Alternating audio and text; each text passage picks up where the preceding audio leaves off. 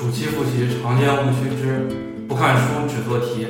最近的话呢，有很多同学啊跟我来报告暑期复习的这样的一个进度，很多同学会存在这样的一个误区啊，就是我们在复习的过程中彻底已经不看书了，只进行刷题，跟我们的高中一样啊，就是进行这种题海的战术。告诉大家这种做法是错误的，不管是专业课还是公课都是错误的。首先我们先说一下政治，政治的话呢，考十六个单选题，十七个多选题，再考五道大题。完全不适合这个刷题的战术，呃，只有选择题的话，我们可以看完一张书，再做一些选择题用来自测。大题的话，你刷再多完全没用，最后还是得看肖四压的准不准。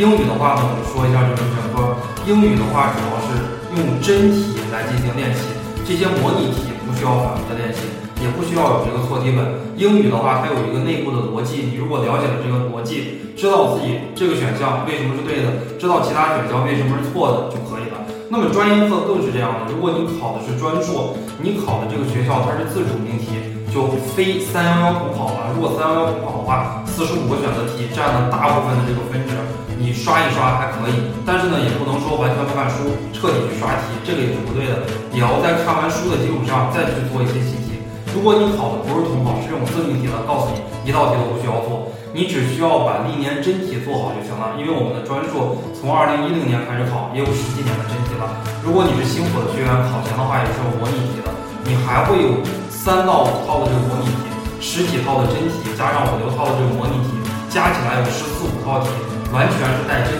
带这个题带答案的。你如果把这些吃透了，就完全可以了，没有什么必要啊去刷更多的题。因为我们专业课的考试，比方说考到了六艺、礼乐射御书数，考到了七艺、文法、修辞、辩证法，算术几个天文乐，你会就会了，不会就不会啊。你如果会的六艺，出名词解释你也会，出选择题也会，出简答也会，出分数也会。如果你六艺这个知识点没学会，它出所有的题型你都不会啊，你错了很多的题，那么你也很难背出这个题的答案。这是我们说到的专业课自命题它的一个思路，千万不要只刷题而不看书。